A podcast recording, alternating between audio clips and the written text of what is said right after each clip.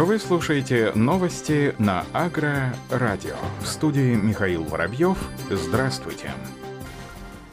Власти Хабаровского края оценили ущерб от паводка сельскому хозяйству в регионе в 60 миллионов рублей. Край обратился в Федеральный центр за поддержкой фермеров, сообщает пресс-служба регионального правительства. В Хабаровском крае из-за паводков и обильных осадков в четырех муниципальных образованиях края пострадал урожай 40 сельхозтоваропроизводителей. Сумма предварительного ущерба составила около 60 миллионов рублей. Власти уже приступили к актированию пострадавших посевов. Вопрос выплат компенсации будет решаться в том числе на федеральном уровне. Общая площадь пострадавших сельхозугодий оценивается в 6,5 тысяч гектаров, в том числе 5 тысяч гектаров пашни. Это около 10% от всех посевов. Наиболее сильно пострадали посевы сои, зерновых и картофеля. Потери на крупных земельных участках возникают из-за невозможности техники провести уборку в оптимальные сроки. При главах районах уже созданы специальные комиссии, которые приступили к оформлению документов, подтверждающих принесенный ущерб ущерб. Отмечается, что в личных подсобных хозяйствах и на садоводческих участках уже почти убрали все овощи и картофели. В зону паводка попали около полутора тысяч садоводческих участков и более 300 участков личных подсобных хозяйств. Гарантированные выплаты получат в этом году сельхозтоваропроизводители, которые застраховали свои посевы. Это компенсации по механизму возмещения документально подтвержденных понесенных затрат. В этом случае, кроме страховых выплат, пострадавшие получат компенсацию понесенных расходов за счет средств средств федерального бюджета.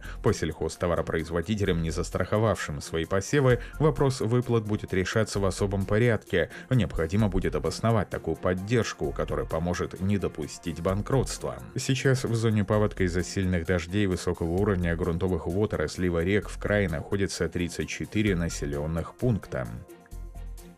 Аграрии готовятся к повышению цен на удобрения в 2021 году. Изменение налогового законодательства приведет к повышению НДПИ, который уплачивают производители минеральных удобрений на 6 миллиардов рублей с 2021 года. Производители подготовили для правительства документ, в котором пытаются отговорить власти от этого шага. По их словам, это сократит инвестиции в отрасль и снизит их конкурентоспособность на мировом рынке. Об этом сообщает аналитический центр Минсельхоза России. В 2019 году предприятия отрасли заплатили почти 2,5 миллиарда рублей НДПИ, а инвестиции в поддержание и развитие судно-сырьевой базы, добычи и обогащения сырья составили 34 миллиарда. Если же поправки в налоговый кодекс будут приняты в нынешней редакции, где рентный коэффициент прописан в 3,5 к ставке НДПИ, тогда эта цифра вырастет до примерно 8,5 миллиардов. Речь идет о таких компаниях, как Фосагра, Еврохим, Уралкали и Акрон. Последние три компании компании сейчас занимаются разработкой калийных месторождений, но при повышении налогов они якобы могут заморозить эти проекты.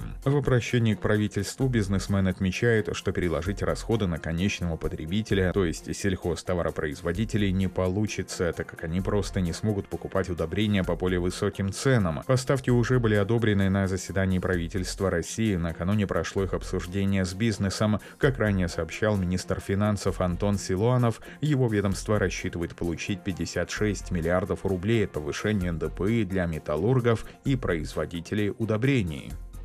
На Урале высоко оценили новые ультраскороспелые гибриды кукурузы. Сотрудники отдела земледелия и кормопроизводства Уральского научно-исследовательского института сельского хозяйства посетили несколько районов Свердловской области, где ознакомились с ходом заготовки силоса и карнажа из кукурузы. Специалисты и руководители хозяйств в ходе осмотра посевов дали высокую оценку состояния и качества посевов на основе ультраскороспелых и раннеспелых гибридов кукурузы. Так, в СПК Жуково-Рыбицкого района содержание сухого вещества при уборке на карнаж превысила 40% на гибриде Кубанский 102. Аналогичная ситуация при уборке кукурузы на силосы карнаж наблюдалась в колхозе Урал Ирбитского района, агрофирме Восточная Байкаловского района и АО «Совхоз Сухоложский», где ставку сделали на линейку гибридов, рекомендуемую специалистами Уральского института Кубанские 102, РАС-130 и Обские 140. Данные гибриды дают гарантированное содержание сухого вещества и крахмала в любых погодных условиях вегетационного периода Среднего Урала. Специалистами отмечена высокая технологичность гибридов, высота прикрепления початка составляет 45-60 см от поверхности почвы.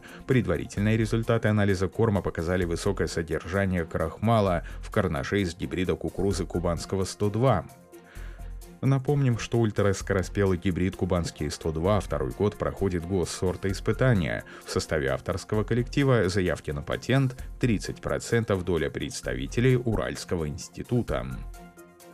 В России заработала первая лаборатория интеллектуальных технологий хранения плодов и ягод. Чтобы российские яблоки были круглый год доступны россиянам по инициативе академика Владимира Гудковского, в Федеральном научном центре имени Мичурина создан уникальный исследовательский центр. На его оснащение было направлено около 20 миллионов рублей на условиях госчастного партнерства. Из них 7 миллионов рублей составила финансовая поддержка Министерства науки и высшего образования, 13 миллионов средства инвесторов инвесторов. Лаборатория представляет собой действующую модель фруктохранилища будущего. Она состоит из экспериментальных камер, высокоточных датчиков, самого современного оборудования программного обеспечения, что позволяет в каждой камере индивидуально создавать и поддерживать высокоточные значения параметров хранения, температуры содержания кислорода, углекислого газа и этилена относительной влажности воздуха и атмосферного давления. Созданная лаборатория позволяет совершенствовать существующее и разрабатывать интеллектуальные уникальная технология хранения плодов для каждого сорта или партии. Предварительные результаты исследований по использованию интеллектуальных технологий хранятся в том числе в динамической регулируемой атмосфере, подтверждают их высокую эффективность. Обеспечивается возможность круглогодичного снабжения населения высококачественными плодами, защита либо снижение потери от многих заболеваний. В целом это обеспечивает повышение конкурентной способности продукции и рентабельность предприятия. В день открытия в лаборатории на хранение была заложена первая партия яблок крупного хозяйства Тамбовской области «Снежеток».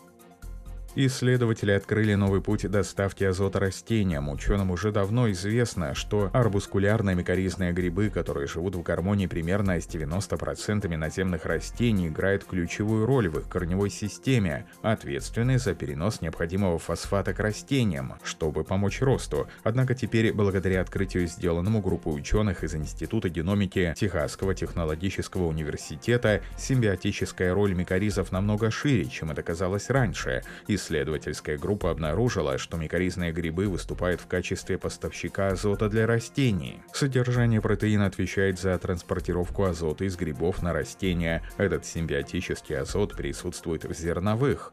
Ученые подчеркивают, что эффективность колонизации грибами, стимулирование роста растений, поглощение питательных веществ поддерживались и даже усиливались при высоких уровнях подачи азота. Это указывает на важность микоризных грибов, повышение эффективности использования использования азота. Цель исследования состояла в том, чтобы определить, может ли микориза обеспечить растения другими питательными веществами, такими как азот. Косвенные данные показали, что грибы могут снабжать растения аммонием в качестве источника азота, но в этом случае он быстро преобразовывался микробами в аэробной почве в нитрат. Это означало, что в большинстве почвенных условий нитрат является доминирующей формой азота, поставляемой растению. Исследователи подсчитали, что рис, содержащий микоризные связи между растениями и грибами может получать более 40% своего азота из микоризного пути. Ученые отмечают, что следующие шаги в рамках проекта будут для испытания трансгенных растений в полевых условиях. На этом все. Оставайтесь с нами на глав агронома.